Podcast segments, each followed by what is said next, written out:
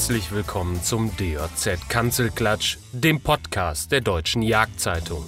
Parallel zum Titelthema der aktuellen Ausgabe bekommen Sie hier wieder mächtig was auf die Ohren. Viel Spaß beim Zuhören.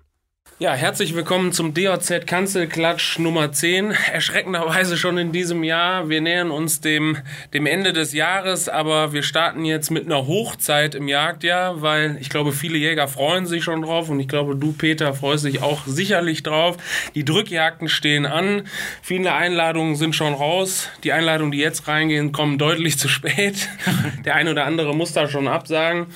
Aber wir gehen mal thematisch einen ganzen Schritt weiter zurück und zwar soll es jetzt primär in diesem Kanzelklatsch heute erstmal um die Planung von Drückjachten gehen. Wir gehen zwar immer davon aus, dass das macht schon wer anders, aber irgendwann ist man entweder als, als Begehungsscheininhaber, als Jagdaufseher äh, oder auch nur als Mitgeher mal daran beteiligt, eine Drückjagd zu planen oder auch zu entscheiden, kann ich überhaupt eine Drückjagd in diesem entsprechenden Revier machen und da gibt es eine ganze Menge zu beachten. Ähm, und zunächst wollen wir mal starten mit der Frage, was muss überhaupt gegeben sein in einem Revier, damit ich eine Drückjagd machen kann? Oder was sind absolute Ausschlusskriterien? Und da hast du dich ja, glaube ich, zu mit befasst. Deswegen mal die Frage direkt an dich. Richtig, im Prinzip können wir da jetzt wieder einen Artikel vorwegnehmen für die Zuhörer, was aber nicht heißt, dass sie nicht die Zeitschrift kaufen sollten und lesen sollten. Ähm, ja, tatsächlich haben wir uns in diesem Themenkomplex äh, bei einem Thema mit der Frage beschäftigt, ähm, Drückjacht ja oder nein. Also eignet sich mein Revier überhaupt für eine Drückjacht? Ähm, es ist natürlich so, dass wir, wie du es schon gesagt hast, ein bisschen zu spät dafür sind. Eigentlich müssen wir das im Frühjahr machen, äh, dass man sich im Frühjahr mit der Frage auseinandersetzt, machen wir ein Drückjagd oder nicht. Und dann mit der Planung auch schon beginnt, äh, alles was dazugehört. Äh, nichtsdestotrotz ähm, wollen wir hier vielleicht auch mal Anregungen geben für den einen oder anderen, der sich für dieses Jahr noch dagegen entschieden hat ähm, und das vielleicht fürs nächste Jahr angreifen möchte. Oder aber, was eine ganz gute Lösung ist und ich auch als Fazit da in dem Artikel ähm, gezogen habe, der vielleicht so eine kleinere Aktion macht. Weil eine Drückjacht, das finde ich immer ganz wichtig zu sagen, muss nicht immer die große sein, wo dann 20, 30 Schützen stehen. Eine Drückjacht ähm, ist aus meiner Erfahrung eigentlich am schönsten, wenn es so ein kleines Drückerchen ist mit, ich sag mal, vier bis zehn Büchsen äh, eine Handvoll Treibern und Hunden und äh, das kann auch durchaus sehr erfolgsträchtig sein, auch durchaus erfolgsträchtiger als manch andere Yacht. Also wenn ich da jetzt an ein spezielles Revier denke, das ich selbst auch mal betreut habe äh, und wo ich immer noch so ein bisschen mitjage, das ist ein typisches Revier, wo sich sehr, sehr gut zeigt, dass je mehr Schützen da sind, je mehr Treiber da sind, je mehr Aufwand betrieben wird, desto geringer eigentlich die Strecke ist. Wir hatten eigentlich mit 20, 30 Schützen immer eine sehr enttäuschende Strecke, teilweise nur ein, zwei Stück. Ähm, und äh, seit wir das seit drei, vier Jahren machen, wir es ein bisschen anders. Da sind wir dann ja so vier bis sechs Schützen und in der Regel zwei, drei Treiber, zwei, drei Hunde, das war's. Und seitdem haben wir immer so zehn Stück Wild auf der Strecke, überwiegend Sauen. Das funktioniert einfach besser, woran auch immer das liegen mag. Ob wir da weniger Unruhe machen, dass wir es effektiver gestalten können, aber es ist einfach ähm, auch schöner, weil es auch privater ist. Ne? Und das habe ich auch ganz oft gehört von, von Leuten, die auf größere Drückjachten gehen, die sagen, ach, das ist so unpersönlich und das macht mir gar keinen richtigen Spaß. Ich gehe lieber auf die kleinen Yachten. Und das ist mir persönlich, geht das ehrlich gesagt genauso. Man geht gerne mit seinem Hund hier im Umkreis jagen bei den Yachten. Da trifft man sich, man kennt sich. Äh, es sind nicht die großen Meuten dabei mit unbekannten Hunden, unbekannten Meuteführern, unbekannten Schützen, sondern man trifft sich jedes Jahr wieder aufs Neue. Und ja, lange Rede, kurzer Sinn, jetzt nochmal als Fazit des Ganzen. Ähm, das, das Private, das Persönliche steht da dann im Vordergrund und eben nicht die Strecke. Und das ist auch so ein Fazit meines Artikels im Prinzip, dass ganz viele Leute immer nur fragen, so, ja, wie war die Drückjagd? Was habt ihr denn auf der Strecke? Als ob nur die Strecke zählen würde. Natürlich ist das etwas, was, weswegen man ja auch jagt, weswegen man diese ganze Jagd veranstaltet. Aber das Persönliche, das Private sollte dabei nicht zu kurz kommen. Und wenn man da Spaß hat, dann spielt die Strecke eigentlich gar keine so große Rolle. Oder siehst du das anders? Ja, wir hatten da wir hatten da uns vor ein paar Jahren auch im Titelthema Thema zur Drückjagd in, der, in der DOZ schon mal mit beschäftigt. Da geht es ja dann auch ein bisschen so um die Frage, welche Schützen lade ich überhaupt ein, welche Fähigkeiten müssen diese Schützen mitbringen und wo stelle ich die auch am Ende des Tages hin. Also wenn ich jetzt nicht lose, sondern die Stände zuteile, wie es ja auch noch in vielen Revieren gemacht wird, dann kann man ja durchaus den Weg gehen und sagen, die besten Stände kriegen nur die besten Schützen. Man kann aber auch den Weg gehen und so, glaube ich, wird es häufig gemacht, dass der gute Freund dann auch mal einen guten Stand kriegt und dass man das vielleicht im Jahreswechsel macht, dass, dass jeder Schütze auch jedes Jahr mal woanders steht, damit es nicht langweilig wird, wenn man im fünften Jahr wieder in derselben Buchenrauschen-Ecke sitzt und mhm. nichts kommt vielleicht mhm. sogar. Ähm, deswegen bin ich, da, bin ich da schon deiner Meinung, am Ende des Tages darf nicht nur der Erfolg zählen. Also mhm. Äh, ich, ich gehe gerne zu Drückjachten, wo ich mit Freunden jagen kann, wo ich mich wohlfühle und wo dieses gesellschaftliche, dieses Zusammenjagen, wo das im Vordergrund steht. Mhm. Nichtsdestotrotz muss ich aber trotzdem sagen, für das Revier, was ich betreue auch, man will am Ende des Tages, wenn man so eine Jagd organisiert, dann möchte man auch was da liegen haben, weil es ist erstens peinlich und zweitens ist es auch man arbeitet da mehr oder weniger drauf, zumindest ein paar Wochen, wenn nicht sogar ein paar Monate drauf hin. Mhm. Und wenn diese Arbeit, das ist ja schon ein Aufwand, den man da an einem Tag dann, dann ja, macht, äh, Hundeführer kommen, da wird vielleicht eine Versicherung abgeschlossen, da werden Stände gebaut und so weiter, da wird also ein Aufwand betrieben. Und wenn dieser Aufwand dann überhaupt nicht belohnt wird und ich am Ende dann vielleicht vor einem Fuchs stehe, nichts gegen mhm. den Fuchs, aber dann muss man sich fragen, ob das so sinnvoll war am Ende des Tages. Ja, obwohl ne? ich wirklich glaube, dass dieses Peinliche, das kann ich total nachvollziehen aus eigener Erfahrung. Klar, genau aus den Gründen, man will einfach was bieten, aber ich glaube, dass dieses Peinliche wirklich das Problem der Jagdorganisatoren und des Jagdherren ist und nicht die Perspektive der Schützen wiedergibt. Natürlich ist es auch für die Schützen schön, wenn die was geboten bekommen und da was auf der Strecke liegt, aber ich glaube, die kommen primär wegen der Einladung, weil die Einladende ist ja in der Regel in irgendeiner Art und Weise freundschaftlich oder geschäftlich mit diesem Mann verbunden oder mit der Frau, was auch immer. Ähm, und ja, da freut, da freut man sich einfach über die Einladung und freut man sich auch über das Beisammensein. Also ich habe das noch nie erlebt, bei einer schlechten Drückjagd, dass da unter den Schützen irgendwo schlechte Stimmung war und gesagt wurde, oh, das hat aber, hat aber nicht so gut hingehauen und das ist aber, ist aber mau. Anders verhält es sich, wenn es keine private Drückjagd ist, sondern eine Drückjagd beim Staat. Da geht natürlich eine gewisse Erwartungshaltung mit einher, weil man ja auch dafür zahlt und dann möchte man was erleben.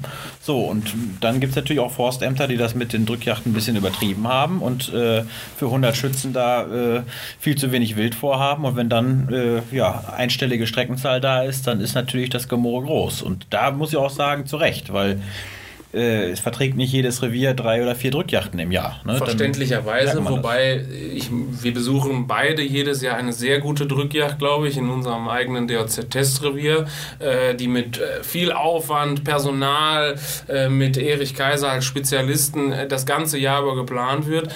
Und auch da muss man sagen, da gibt es bessere und schlechtere Jahre. Also ich will da über den Forst keine Hand halten, mhm. aber ähm, ich kann die Erwartungshaltung der zahlenden Gäste auch verstehen. Aber am Ende des Tages ist immer noch Jagd. Und wenn äh, die Sauen nicht ja, da liegen, dann ist das halt so. Dann kann man sich auf den Kopf stellen. Das ist so, ja. Da können sie nicht hergezaubert werden. Ne? Ja. Gut, sind wir denn weitergekommen jetzt mit den Ratschlägen für den eventuellen also Drückjagdveranstalter? Drückjagd machen ist, glaube ich, eine ganz gute Botschaft, wenn das Revier das hergibt. Aber es gibt ja auch ein paar Voraussetzungen, die ich im Revier brauche, mal unabhängig davon, ob ich das selber will und ob meine, meine Jagdfreunde ja vielleicht mich dazu, dazu bringen, eine Drückjagd zu machen. Aber mein Revier muss es ja auch hergeben. Und ähm, da ist ja die Infrastruktur, ich glaube, da kannst du aus, aus dem Revier, wo du jetzt jagst, auch was sagen, die muss einfach gegeben sein, weil sonst kann es auch schnell gefährlich ja, werden. Richtig. Ich habe. Ähm jage in einem Revier mit, wo es, wo es einfach zu kritisch ist. Wir haben zwar die Einstände und davon auch, auch reichlich und gut, aber da die einfach parallel zur vielbefahrenen Bundesstraße liegen in einem großen zusammenhängenden Waldgebiet, ist es einfach für einen Hundeeinsatz zu kritisch. Und wir überlegen immer wieder, das mal so ohne Hunde zu machen, was auch vielleicht funktionieren würde. Nichtsdestotrotz hast du dabei immer noch die Gefahr, dass Wild über die Straße rübergeht und auch Autos dabei dann zu Schaden kommen, beziehungsweise Personenschäden äh, da sind. Und das will ja nun auch wirklich niemand verantworten. Also das ist, ähm, ist wirklich eine heikle Sache, diese ganze Verkehrssicherungspflicht auch, die damit einhergeht, ja. beziehungsweise die Absprachen mit den äh, Straßenverkehrsamtern, die dann auch unterstützend einwirken können, wie zum Beispiel eine, eine Verkehrsberuhigung einführen. Aber das ist ist gerade im Rahmen von Bundesstraßen sehr, sehr schwierig, das überhaupt äh, durchzukriegen. Nur es ist trotzdem interessant, weil auf der anderen Seite äh, wird von allen Seiten gefordert, dass man revierübergreifende Drückjachten machten, macht, dass man im Rahmen der ASP äh, Sauen reduziert bis zum geht nicht mehr. Ja, was ist denn mit so einem Revier? Was machen wir denn da? Also aus reinen Sicherheitsaspekten müssen wir sagen, wir können keine Drückjacht machen. Und wenn wir für diese Zeit nicht die Bundesstraße gesperrt bekommen oder zumindest gesagt wird, okay, wir reduzieren den Verkehr auf 30 km/h, äh, inklusive Polizei Polizeikontrolle, Feuerwehreinsatz, was auch immer, ähm, kann weder der Revierpächter noch irgendeiner der Beteiligten dieses Risiko eingehen. Das sage ich ganz klar. Und da würde ich dann auch von den Jagdverbänden und von den, von den Behörden ehrlich gesagt mehr Entgegenkommen erwarten. Da muss man auch noch mal ganz klar den Ratschlag geben, äh, bitte bei der zuständigen Behörde anfragen, weil bei der Recherche vor ein paar Jahren äh, genau zu diesem Thema Verkehrssicherungspflicht bei Drückjachten, also Pflichten und Rechten der Revierpächter, weil, weil oft ist es ja gang und gäbe, dass man äh, Schilder aufstellt, Achtung Wildwechsel oder heute Drückjagd oder so weiter das ist nicht ganz sauber und das ist auch nicht ganz einfach. Also man darf da nicht einfach Schilder irgendwo an die Straßen stellen, gerade mhm. wenn wir dann von vielbefahrenen Bundesstraßen reden. Das ist man ganz schnell im Bereich Eingriff in den Straßenverkehr. Mhm. Ähm, oder auch, was ich, ähm, was ich schon oft gehört habe, ist es äh, Warnblinkanlage anmachen und irgendwo auf dem Seitenstreifen parken. Ja das ist nicht ganz sauber. Das hilft zwar, aber ob das empfehlenswert ist, sei mal dahingestellt. Ne? Mhm. Also, und das ist wie, wie so oft und auch wie bei der Jagd in so vielen Gesetzgebungen ist das auch alles Ländersache. Mhm. Deshalb muss man da ganz klar den Ratschlag von unserer Seite geben, bitte äh, die zuständige Behörde bei sich vor Ort fragen. Ähm, die ist da gerne behilflich Auskunft zu geben und womit wir oder ich persönlich sehr gute Erfahrungen gemacht haben, äh, sind die freiwilligen Feuerwehren. Also wir mhm. bei uns im Revier arbeiten mit denen sehr gut zusammen. Ähm, die haben die ganze Ausrüstung einfach. Die haben hier Warnpylone und so weiter, die man aufstellen kann, wenn man mhm. die Erlaubnis hat, weil sonst hat man das als, ich sag mal, Normaljäger, hat man, wir, wir haben sowas nicht einfach mal eben zu Hause. Die kennen sich natürlich teilweise auch ganz gut aus mit der Gesetzeslage, ja. ob die das überhaupt dürfen. Ja. Ich meine, das ist natürlich immer ein einfacher Weg, da hinzugehen und zu sagen, komm, wir machen mal 500 Euro, spenden wir oder genau. was auch immer. Äh, wie viel Euro und dann sind die gerne bereit, da eine Mannschaft zu stellen und die wissen dann, ob sie es auch wirklich dürfen genau. oder eben nicht. Genau. Das ist natürlich noch ein anderer Weg, den man gehen kann. Das ist richtig. Ja. ja.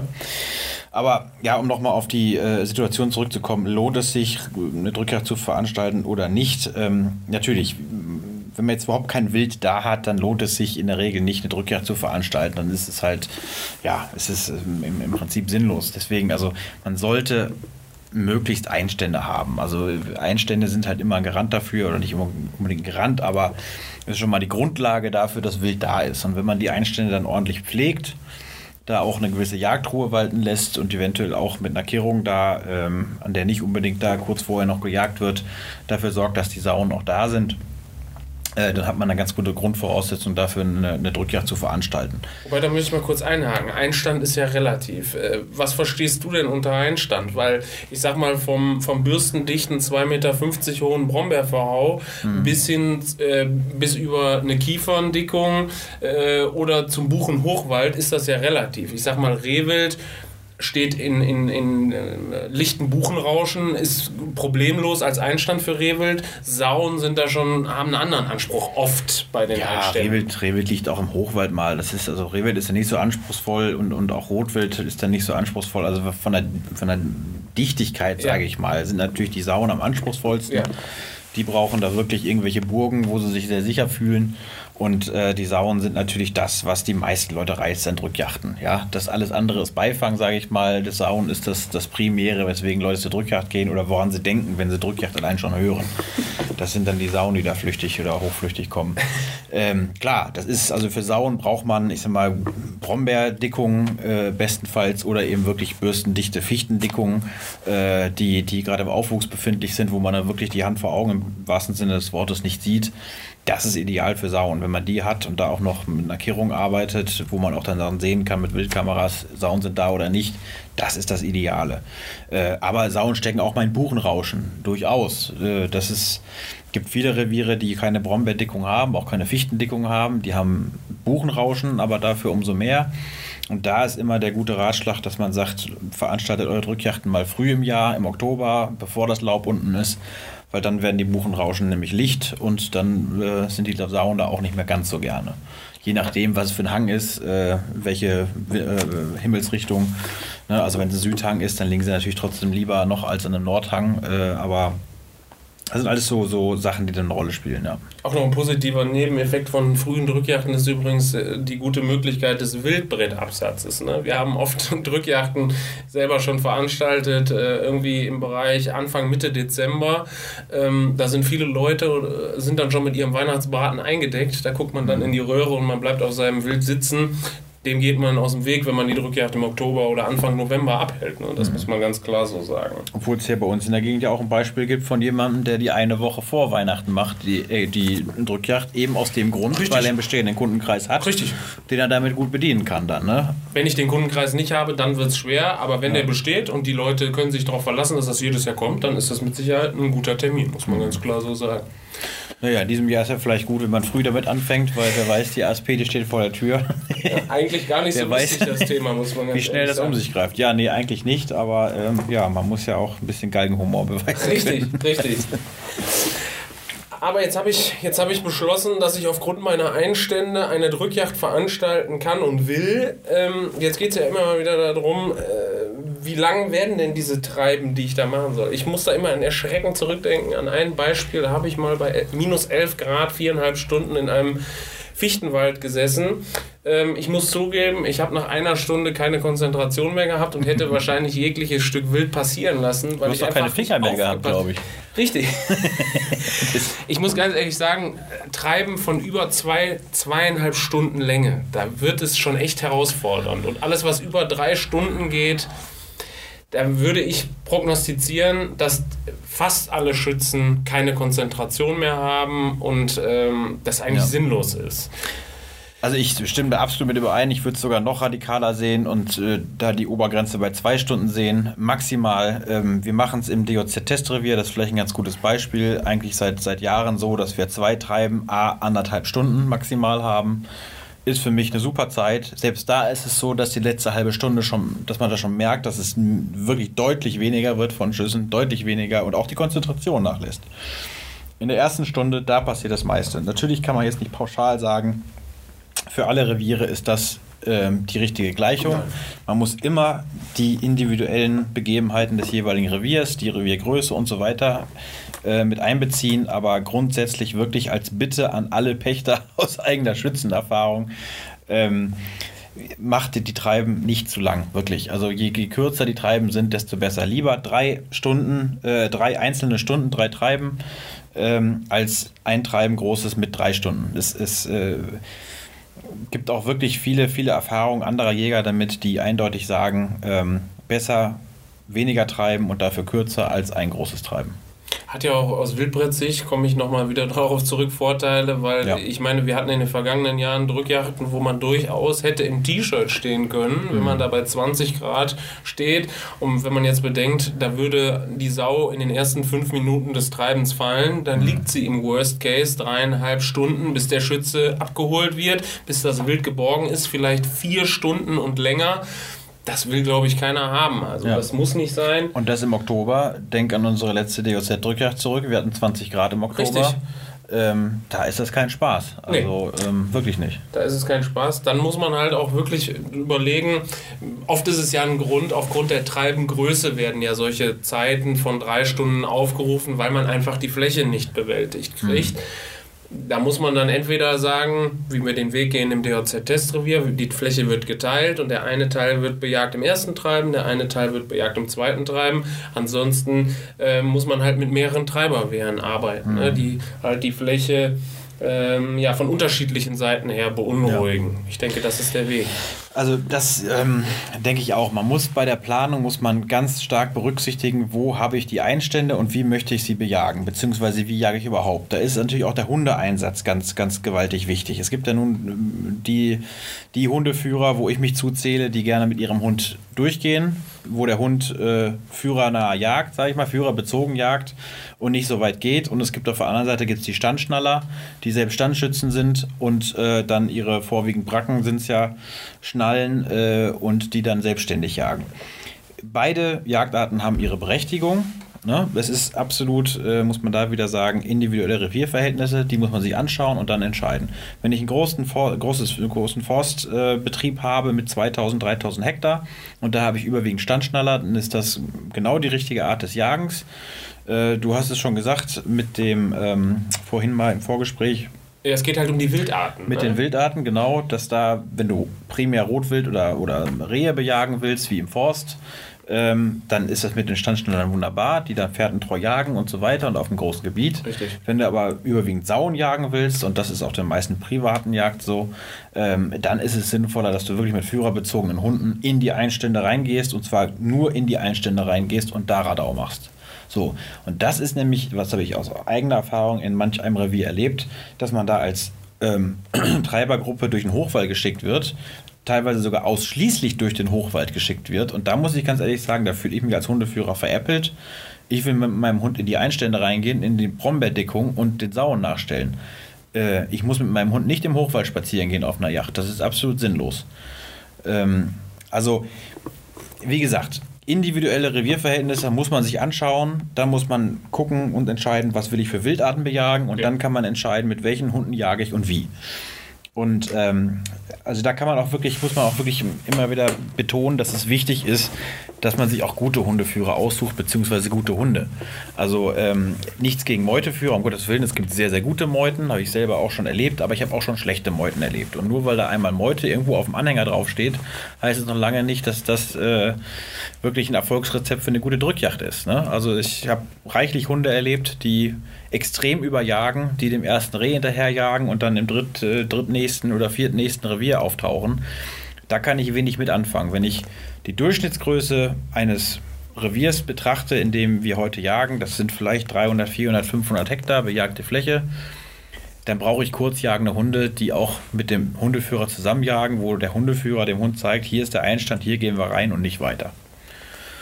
Klar, wenn wir in diesem Beispiel bleiben, was du gerade aufgemacht hast, dass wir sagen 400 Hektar, 300 Hektar Privatrevier, hauptsächlich gilt es den Sauen, Rehe, äh, vielleicht Rotwild, Dammwild werden als, als Beifang, sage ich mal, überspitzt mitbejagt, bin ich vollkommen bei dir, dann würde ich auch äh, den, den Hundeführer, der mit seinem Hund äh, durchgeht, bevorzugen.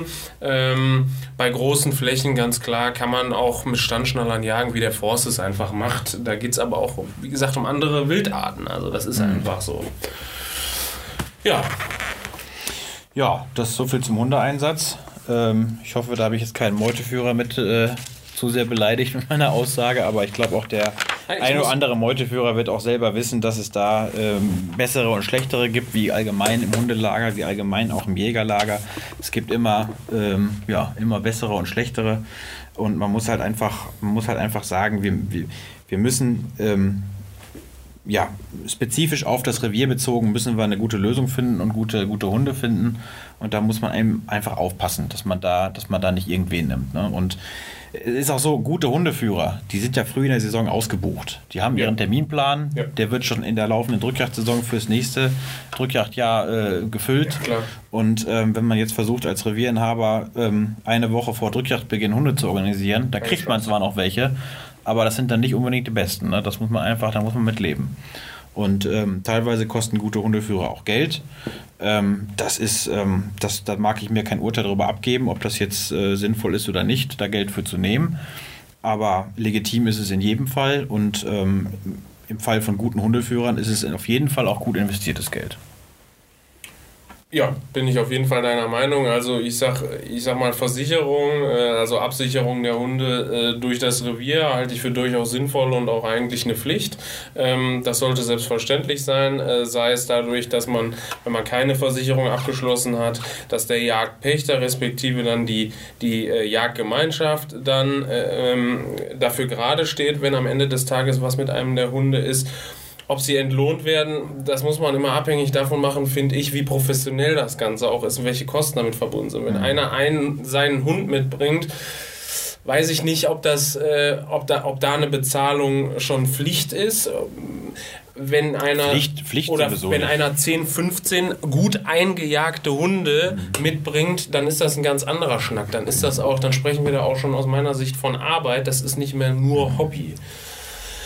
Man muss einfach sagen, es ist äh, noch nicht mal professionelle Meuteführer mit einer großen Meute, die auf wirklich vielen Drückjachten sind, die verdienen damit ja nicht ihr Geld. Nein. Das ist in der Regel, das muss man wirklich immer wieder betonen, eine Aufwandspauschale, die sie da bekommen, wenn ja. sie was verlangen. Das sind ein paar hundert Euro maximal. Äh, so, damit sind vielleicht die Futterkosten, Tierarztkosten, Reisekosten des Hundeführers äh, gedeckt, mehr aber auch nicht, oder Spritkosten besser gesagt. Ähm, mehr deckt das nicht ab. Ne? Das muss man wirklich sagen. Und jeder Hundeführer macht das ja auch aus einer gewissen Leidenschaft heraus. Wenn ein Hundeführer auf eine Drückjagd geht und mit seinem Hund zusammen durchgeht, äh, dann hat er Spaß daran. Auch ein Standschnaller hat Spaß daran an der Yacht. Natürlich, der steht dann auch selber noch und, und äh, möchte natürlich auch selber gerne Strecke machen. Da hat er sowieso Spaß dran, ist ja ganz verständlich. Ähm, aber man kann jetzt nicht erwarten, dass ein Hundeführer, dass es für einen Hundeführer Arbeit ist oder dass es etwas Unangenehmes ist. Der hat da Freude daran, so wird er das nicht machen. Gut, aber das setze ich, bei, das setze ich bei, bei einem Job auch bei vielen voraus. Ich hoffe, dass viele von Ihnen da draußen auch den Job gerne machen, den Sie da gerade tun äh, und trotzdem dafür Geld kriegen. Ja, ähm, aber das ist ja, ähm, da steht man in Lohn und Brot, das ist ja noch was anderes, als wenn man in seiner Freizeit Ganz klar. etwas macht und Ganz da vielleicht einen Obolus für bekommt, äh, ja. um da seine Kosten zu decken ne? oder seine Auf Aufwandsentschädigung zu bekommen. Ja, das war das Hundethema. Ähm, ja, jetzt hat man alles geplant, jetzt sind die Hunde gut eingesetzt, die Treiben sind auch kurz, sodass, es, sodass die Schützen ihr Bestes geben können. Ähm, jetzt muss aber noch die Ausrüstung passen. Wird ja immer viel darüber diskutiert, äh, welche Visierung auf den Waffen ist. Richtig, darf ich dir trotzdem noch mal ins Wort fallen, weil eine Sache haben wir vergessen, da bist du nämlich der absolute Spezialist für. es geht um Drückjagdböcke, ah, die ja. natürlich ganz entscheidend sind bei einer Drückjagd. Ähm, da wollten wir noch kurz was zu sagen. Der Markus hat nämlich den Zimmermannshammer in die Hand genommen und äh, hat kurzerhand in Rekordzeit Drückjagdböcke gezimmert. Richtig. Hau mal raus, Markus, was hast du da geleistet? Also, wir haben jetzt auch die Situation gehabt, dass bei dem Revier, das ich betreue, ähm, die Pachtzeit verlängert wurde und wir standen jetzt vor der Frage, was machen wir äh, mit, den, mit dem Revierteil, wo wir äh, die Drückjagd abhalten. Und äh, wir haben uns dazu entschieden, da jetzt nochmal kräftig äh, zu werkeln und die Schützen wenn möglich alle. Das ist aber mein Wunsch für dieses Jahr. Weiß ich noch nicht, ob wir schaffen. Auf jeden Fall ist es mal das Ziel, alle Schützen auf Drückjagdböcke zu kriegen. Ähm, hat einfach den Vorteil der Sicherheit, muss man ganz klar so sagen, und auch der Übersicht. Also ich, ich wage zu behaupten, dass ein Schütze, der auf einem Drückjagdstand steht, tendenziell mehr Beute macht als einer, der auf dem Boden steht, wenngleich das natürlich vom Stand und vom Schützen abhängt, aber die Übersicht ist in der Regel besser und äh, der Schütze muss sich auch weniger Gedanken um sicheren Kugelfang machen, einfach weil diese 1,50 Meter, 2 Meter äh, Höhe, wo er schon steht, als natürlicher Winkel in Richtung Boden schon gegeben werden. Und da haben wir jahrelang, das habe ich auch so gemacht, haben wir immer, wie du wahrscheinlich auch, äh, Drückjagdböcke aus Rundhölzern gemacht, also aus Stangen, die wir selbst im Wald gemacht haben. Das funktioniert problemlos, ist auch kostenfrei im Regelfall, wenn man sich gut mit seinem Fährpächter oder beziehungsweise dem Waldbesitzer versteht, haben wir die daraus gebaut. Und jetzt sind wir aber hingegangen, äh, haben äh, ein bisschen Geld in die Hand genommen und haben äh, Material gekauft. Also wir sind jetzt dazu hingegangen, dass wir das komplette Material für die Böcke vom Sägewerk geholt haben. Äh, sprich, wir haben mit Kanthölzern gebaut und mit Brettern alles zugeschnitten und ähm, da sprechen wir von einer ganz anderen Zeit. Also ich hätte es selber nicht, selber nicht für möglich gehalten, aber wenn man da ein eingespieltes Team hatte, und das waren wir nach dem, äh, ich glaube, 10. oder 11. Drückjagdbock, waren wir wirklich äh, richtig gut eingespielt. Und wenn die Drückjagdböcke dann noch alle äh, exakt gleich aussehen, aussehen, sodass man immer exakt alles gleich auf Länge schneiden kann, dann geht sowas ratzfatz. Also dann sprechen wir davon, äh, ich sag mal, von 30 Minuten, dann ist ein Drückjagdbock fertig. Ähm, kosten irgendwo im Bereich 50 Euro mit allem, mit Schrauben und so weiter. Das ist, glaube ich, ein ganz guter Kurs. Und äh, zumindest für den, äh, der die Zeit dazu hat oder, oder irgendwelche Mitgeher hat, die, die wie ich das äh, auch gerne machen in der Freizeit, mit ein paar Kumpels das am Wochenende zu machen, für den ist das aus meiner Sicht genau die richtige Lösung. Ähm, ich würde das nur jedem empfehlen und wir haben in der kommenden Ausgabe, vielleicht noch als Ankündigung, haben wir auch nochmal ein Beispiel, wo unser ähm, Autor Werner Siebern äh, zehn Drückjagdböcke an einem Tag baut. Ich weiß gar nicht genau mit wie vielen Leuten. Auf jeden Fall. 100. Gut, das wäre jetzt keine gute Leistung, aber nein, das zeigt nochmal, dass man, selbst wenn man jetzt merkt, ach Mist, Anfang Oktober, ich bin jetzt schon deutlich zu spät, aber wenn ich den einen Samstag vielleicht noch Zeit habe und dann nochmal den Folgesamstag, um die auch rauszufahren ins Revier, dann kann man da auch noch auf den letzten Drücker nachbessern. Sag gerade nochmal so die, die Kenndaten dieses Drückjagdbockes, so Höhe, ist das witterungsbeständiges also Holz, Höhe ist quadratisch oder dreieckig? Nee, wir sprechen da jetzt also von, von normalen Drückjagdbock, also viereckig mit vier Bodenpfosten, ähm, 2,50 Meter hoch, Bodenhöhe ist dann 1,50 Meter, also Meter Brüstung oben drüber noch. Ähm, alles aus Fichte gebaut, einzelne, einzelne Lärchenstangen sind dabei, das war aber mehr oder weniger Zufall, auch gar nicht von uns gewollt. Ähm, ja, wirklich ist aber jetzt kein, einfach. kein imprägniertes Holz? Kein imprägniertes Holz, ganz einfach Macht so. Macht ihr da irgendeine Imprägnierung? Oder? Wir überlegen jetzt noch, ob wir, sie stehen im Moment noch alle auf dem Hof, ob wir sie noch einmal jetzt streichen, weil ich glaube, wenn man sie dann einmal im Wald hat, dann ist es deutlich zu spät, dann macht es auch keinen Spaß mehr. Jetzt mhm. überlegen wir und vor allen Dingen überlegen wir auch noch, ob wir sie einmal auf dem Bodenaufstandsfläche mit hier Kaninchendraht äh, mhm. zäunen, damit man halt bedingt durch Moos und, und alles, was sich jetzt bildet, dass die Schützen da nicht drauf ausrutschen. Mhm. Aber ansonsten sind die eigentlich so fertig. Alternative zum Imprägnieren wäre natürlich auch mal oder zum witterungsbeständigen Holz, dass man sie nach der Drückjagdsaison oder nach der Drückjagd wieder einsammelt, wenn man den Platz hat irgendwo oder einen Bauern kennt, der irgendwo eine Scheune hat, wo er den Platz hat, dass man die alle wieder da unter, äh, äh unter Dach stellt dann halt natürlich deutlich länger. Ne? Klar, ist natürlich doppelte Arbeit und wir müssen auch für uns sagen, dass wir Drückjagdböcke, also nicht nur für Drückjagden nutzen, ganz klar. Also wir haben jetzt gerade was, was ähm, die, die Feldbewachung von Weizen war in diesem Jahr nicht so schlimm, Mais war deutlich schlimmer. Mhm. Ähm, da stellen wir die Sitze dann kurzerhand auch um. Also die mhm. sind mit zwei Mann locker zu tragen. Ähm, wenn man dann noch einen passenden Anhänger dazu hat, dann werden die gerade draufgepackt und dann kann man sie da, wo es brennt, an den Mais fahren und hat einfach ein besseren, das ist einfach besser als auf dem Boden zu sein, ganz mhm. klar. Deshalb kann ich nur jedem empfehlen. Ja, so ja, man spart auf jeden Fall eine Menge Geld. Ne? Also ich glaube, wo fangen jetzt so im äh, kommerziellen Bereich ein Drückjagdbock an, so bei 80, 90 Euro? Ja, ich würde fast noch mehr sagen. Ich hätte jetzt auch so gesagt, irgendwas im Bereich 100, 110 Euro. Ich weiß aber jetzt nicht ganz ich genau. Ich denke, es kommt die Stückzahl an. Ne? Wenn man dann 10 auf einmal kauft, ja. dann kriegt man einen besseren Kurs. Äh, aber man kann auf jeden Fall eine Menge Geld sparen. Und wenn man zu zweit, zu dritt äh, da zusammen etwas zimmert an einem Samstag, dann macht das ja auch Spaß. Wenngleich man natürlich die Arbeitskosten nicht rechnen darf. Aber das dürfen das wir, glaube ich, bei der Jagd äh, sowieso meistens nicht, weil exakt, exakt, ja. Äh, weil dann frisst das alles schnell die, ja. das Geld auf. Gut, du darfst jetzt gerne nochmal das Intro sprechen für die Ausrüstung. Als Inhaber des Ausrüstungsressorts möchte ich natürlich noch gerne auf die Visiereinrichtung von Drückjagdwaffen äh, zu sprechen kommen, ähm, weil immer wieder wird ja darüber diskutiert, der Markt hat dann natürlich auch alles alles äh, hält er natürlich alles bereit. Swarovski hat sogar, ich glaube, dieses Jahr auf der IWA die 0,75-fache Vergrößerung vorgestellt, um ein riesiges Seefeld zu haben für den Schützen. Ähm, da aber die Frage, was für eine Visierung brauche ich überhaupt auf der, äh, auf der Drückjagdwaffe, weil der Jungjäger fühlt sich, glaube ich, vollkommen überfordert. Der weiß gar nicht mehr, was er kaufen soll. Ich glaube, dass der Jungjäger genauso wie der alteingesessene Jäger gern die eierlegende Wollmilchsau hätte als Alternative ähm, zehn verschiedene Waffen für jede Situation die richtige. Äh, das ist immer eine Sache der finanziellen Möglichkeiten. Man kann sich natürlich für, jede, für jeden Stand, für jede Art, Jagdart die spezielle Waffe konstruieren. Aber man muss ganz klar sagen, die eierlegende Wollmilchsau gibt es wie in allen Fällen im Prinzip nicht. Ähm, also meiner Meinung ist es so, dass das Optimum ähm, für eine Drückjagd sicherlich ein Drückjagd-Zielfernrohr ist. Das heißt nicht umsonst Drückjagd-Zielfernrohr. Es hat in der Regel eine Vergrößerung von 1 bis 4-fach, 1 bis 6-fach, teilweise 1 bis 8-fach. Ähm, richtig, Swarovski hat sogar schon die Negativ-Zoom eingeführt mit 0,75-fach, um das Seefeld noch ein bisschen zu erweitern. Äh, Stichwort Seefeld, das ist eben das große Thema dabei. Ähm, schreibt unser Ausrüstungsexperte Norbert Klubs auch immer sehr gerne, dass da äußerst viel Wert drauf gelegt werden muss, wie groß das Seefeld ist. Bei Spitzengläsern der Spitzenoptiken liegt das Seefeld dann bei einfacher Vergrößerung Pi mal Daumen bei, ich sag mal, 38 bis 45 Metern oder 42 Meter, irgendwie so um den Dreh herum. Wenn man ein ganz schlechtes Fabrikat hat, kann das auch nur bei 25 bis 28 Meter liegen. Ähm, so, und ähm, ja, entscheidend ist dabei natürlich, man hat einfach mehr Seefeld. Wenn jetzt Sauen auf kurze Distanz kommen, gerade auf einer Schneise auf 10 Meter und man geht dann in den Anschlag und hat dann ein Seefeld von 42 Meter, ist es natürlich optimal, wenn man möglichst viel von dieser Rotte einsehen kann. Durch bin ich denn nicht auf 10 Meter deutlich besser mit dem Rotpunktvisier bedient?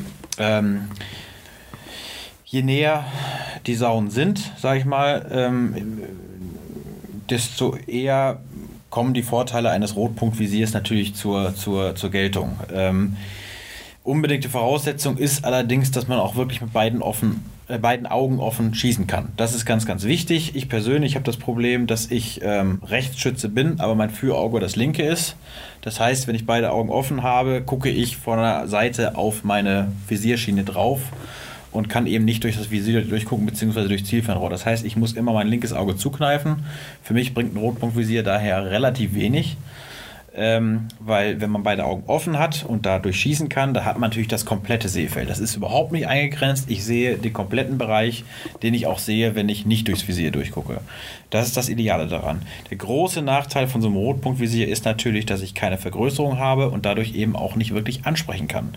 Wenn ich nur auf Sauen jage, ähm, mag das noch ganz gut funktionieren, gerade auf Kurzdistanz, aber wenn auch weibliches Rehwild frei ist, wenn auch Hirsche Klasse 3 frei sind, wenn ich einen Sechser ansprechen will, einen Achter und gucken will, ob da vielleicht eine Krone oben drin ist, dann wird das schon hakelig auf einer Distanz von 50, 60 Metern. Und äh, da habe ich eben dann den großen Vorteil bei einem Drückjagdzielfernrohr, was ich von vornherein je nach Stand einstellen kann, auf einfache Vergrößerung, auf dreifach, was auch immer, wie ich da persönlich am besten mit zurechtkomme. Da kann ich dann auch mit ansprechen. Hat auch den Vorteil, wenn ich ein Stück Wild krank geschossen habe und das tut sich vielleicht 100 Meter weiter nochmal nieder, äh, kann ich nochmal hochdrehen und einen deutlich sichereren Schuss anbringen als mit einfacher Vergrößerung. Von daher unterm Strich, ähm, Natürlich kann ich auch mit einem 6x42 Glas mit Absehen 1 mit einer alten Waffe zur Drückjagd gehen. Nur da werde ich meine Schwierigkeiten haben, auf Kurzdistanz zu schießen. Äh, also ein Drückjagd-Zielfernrohr ist schon sehr, sehr sinnvoll. Das ist eine Investition, die ich jedem Jäger, äh, wo ich jedem Jäger zu raten würde. Ähm, das Mindeste, was man machen sollte, ist ein Universalzielfernrohr mit einem Vergrößerungsbereich von 2 bis 10-fach, Pi mal Daumen äh, weil zweifach ist schon recht niedrig. Natürlich habe ich damit nicht 42 Meter Seefeld, das ist klar, aber ähm, aus persönlicher Erfahrung kann ich auch sagen, man steht jetzt nicht so oft an einer engen Schneise, wo die Sauen dann so auf kurze Distanz kommen, dass ich es unbedingt brauche. Also ich persönlich stand öfter im Hochwald irgendwo, wo ich relativ weiten Blick habe und wo man Wild dann auch mal auf 40, 50 Meter beschießt, anstatt auf 10 Meter. Ja, ich muss das persönlich auch sagen. Also meine, meine Ausrüstung heute ähm, besteht aus einem Rotpunktvisier und einem variablen Zielfernrohr, 2 bis 12-fach, glaube ich. Ähm, lange Jahre habe ich nur mit einem Rotpunktvisier auf Drückjachten gejagt und ich habe genau deshalb mir ein Zielfernrohr im Bereich zweifach zugelegt, nach unten hin im Zoom, weil ich halt den Fall oft hatte, Rehwild war freigegeben und da muss man halt erstmal erkennen, dass das ein weibliches Stück ist, wenn wir da über Entfernungen von 60 Meter, 70 äh, Meter mal reden. Also da kann mir auch keiner erzählen, wenn man kein Fernglas dabei hat und das nehme ich persönlich nicht gerne mit zur Drückjagd. Mhm. Ich will über die Waffe ansprechen, weil man einfach die Zeit nicht hat, um das Fernglas zu nehmen und dann die Waffe. Deshalb habe ich die Kombination so gewählt, dass ich ähm, mir das äh, Rotpunktvisier ist ja meistens nicht groß, also gibt es ja von unterschiedlichen Herstellern, aber das ist ja relativ klein, das habe ich in der Jackentasche dabei mhm. ähm, und das kann ich auf dem Stand einfach wechseln. Wenn ich jetzt sage, wenn ich sehe, ich stehe auf einer ganz engen Schneise, dann kann ich das Rotpunktvisier nehmen. Ansonsten nehme ich halt mein gewohntes Zielfernrohr, was ich ganz auch für einen Ansitz nehme, mhm. 2 bis 12 mal 50 glaube ich oder so weiter und damit bin ich gut bedient. Natürlich für Leute, die ich denke, was weiß ich, 20 Drückjachten im Jahr machen, da lohnt sich wahrscheinlich auch ein Drückjacht-Zielfernrohr, wenn da meine Passion liegt, ganz klar, dann habe ich die beste Ausrüstung mit so einem Glas hm. gefunden. Ja. Was vielleicht auch noch erwähnt werden sollte, ein bisschen in Vergessenheit geraten ist, ist die offene Visierung, die Drückjagdvisierung. Ähm, viele moderne Waffen verfügen über so eine spezielle Visierung, die wirklich gut farblich abgesetzt ist. Äh, die wenigsten nutzen sie. Ähm, kann ich jedem mal zu raten, das mal auszuprobieren auf dem Schießstand, wie da die, wie äh, da die, der Treffersitz ist, sag ich mal. Äh, ist auch einstellbar in der Regel, je nach, je nach äh, Laborierung und damit habe ich natürlich, wenn, ich, wenn die Waffe wirklich gut liegt, und das ist eine Grundvoraussetzung dabei, weil ich habe eben nicht die Situation wie beim Zielfernrohr oder beim, beim Rotpunktvisier, dass ich da nur zwei Ebenen habe, der Leuchtpunkt ja, ja. und das Stück Wild, sondern ich habe drei Ebenen. Ich habe das Wild, ich habe die Kimme und ich habe das Korn. Und ich kann im Prinzip gar nicht alles zusammen scharf sehen. Das ist das, das Auge gar nicht so in der Lage, beziehungsweise das Gehirn. Ähm, von daher bin ich absolut darauf angewiesen, dass das passt, dass die Waffe im Anschlag ist, genauso wie bei der Flinte. Ja. Und dass es passt, dass ich nicht mehr korrigieren muss. Und dann ist das eine ganz feine Sache, wenn man da geübt drin ist, gerade auf einer Schneise, ähm, wird man da gute Ergebnisse mit erzielen.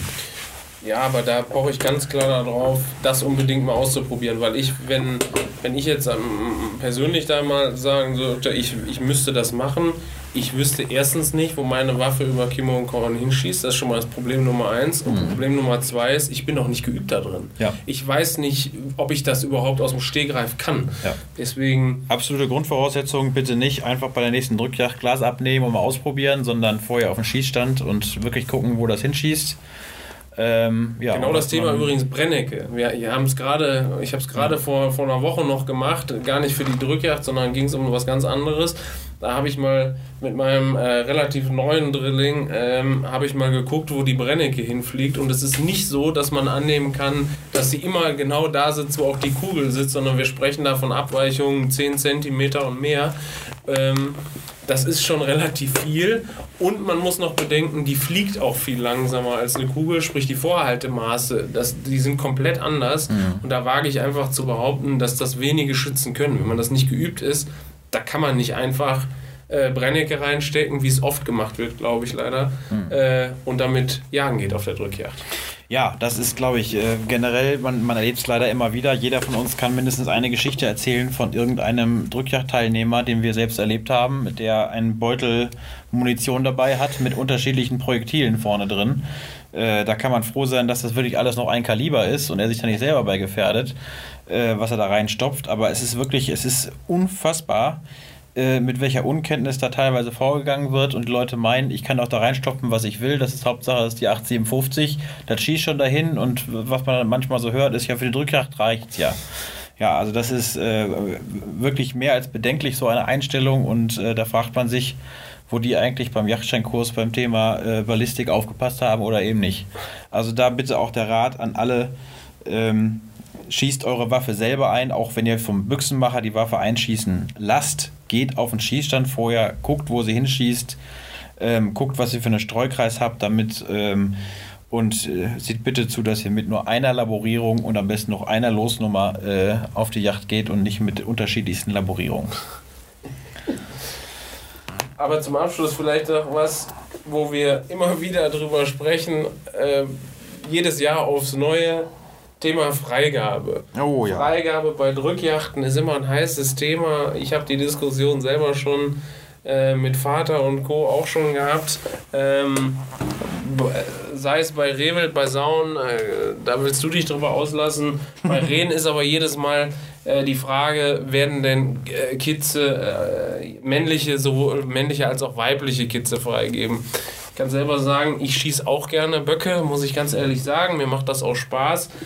Aber ähm, auf Drückjachten zu sagen, wir schießen nur weibliche Kitze, das halte ich für hochbedenklich und ich werde auch immer etwas ungehalten, weil ähm, ich behaupte, nur, aber sehr zurück. Nur, die wenigsten, nur die wenigsten können das in den, in den Drückjagdsituationen, wie wir sie kennen, einfach auch ansprechen. Also da kommt äh, eine Ricke mit einem sichtbaren Kitz hinten dran, groß und klein, wo ich mir sicher bin, das ist ein Kitz. Jetzt muss ich aber auch noch unterscheiden, ob das männlich oder weiblich ist.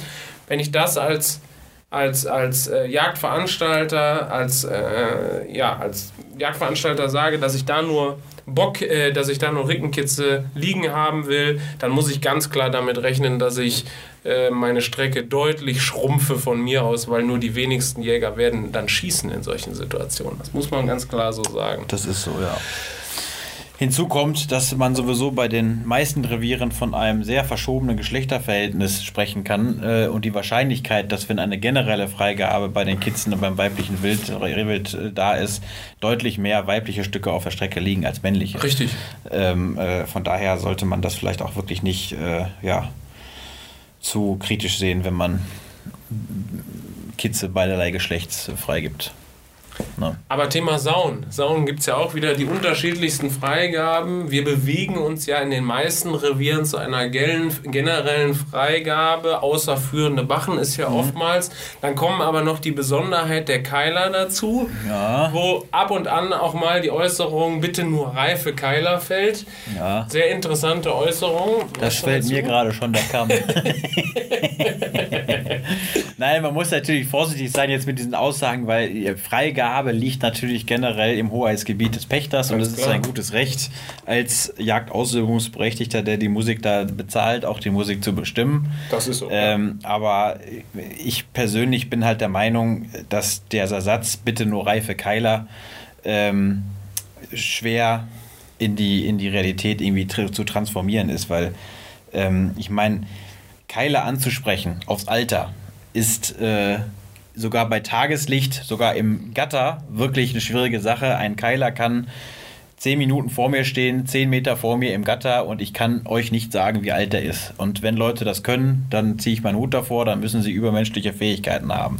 Es ist wirklich allgemein bekannt und bewiesen, dass ein Keiler postmortem äh, nur anhand vieler Parameter, die am Unterkiefer festgestellt werden, auf sein Alter ungefähr äh, geschätzt werden kann.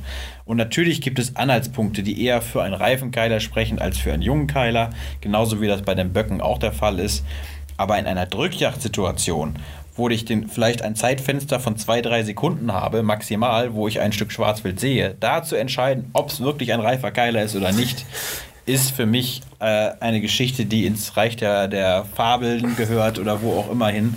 Also entweder gebe ich Keiler frei oder ich gebe sie nicht frei. Das ähm, ist meine persönliche Meinung. Ich bin natürlich kein Yachtherr, deswegen werde ich das wahrscheinlich nie äußern können, diese, diese Aussage. Aber also, wenn jemand sagt, bitte nur reife Keiler, dann muss er genauso wie bei einem Rehwild eben damit rechnen, dass kein Keiler auf der Strecke liegt, weil Leute einfach Angst haben, dann zu jungen Keiler zu, zu, zur Strecke zu bringen. Und da kommt auch noch hinzu, wenn denn einer liegt, wer entscheidet denn dann bitte, ob der reif ist oder nicht?